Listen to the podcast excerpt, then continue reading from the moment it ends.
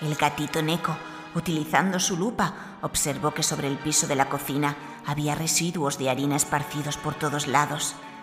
Sobre el polvo blanco se podían mirar un sinnúmero de huellas de zapatos que viajaban en todas las direcciones.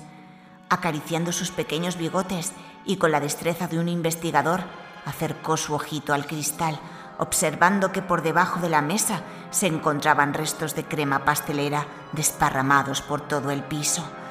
Con toda la paciencia del mundo, recorrió toda la cocina en busca de coincidencias que le proporcionaran alguna pista.